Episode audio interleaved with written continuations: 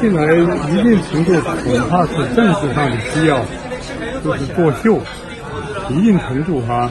而习近平是真正想做一个共产党人，要要回到他父亲的毛泽东的斯大林、列宁，甚至到马克思，所以初心而去。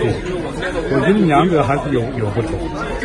薄熙来的唱红打黑，是为了更好的、强势的，呃，进入中南海。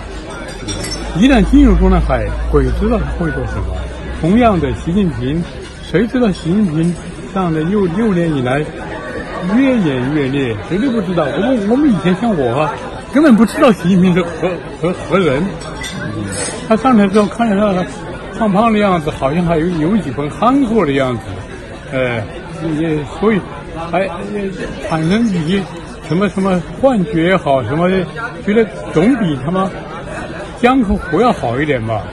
谁都没想到，他们俩都在作秀，习近平都是。深深的把自己掩藏起来，这个薄薄熙来啊是另外一种方式，也许他把自己掩藏起来，说不清楚。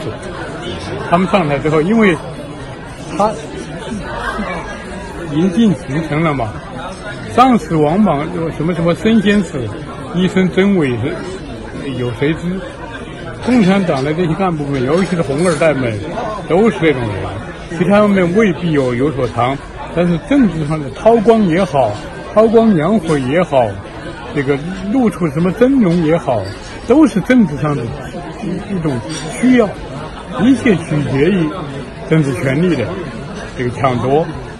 所以我说，薄熙来在重庆唱红打黑，未必是他真心愿意的。他自己坐了五年牢，老爹坐了七年牢，当然坐牢不完全说明问题的。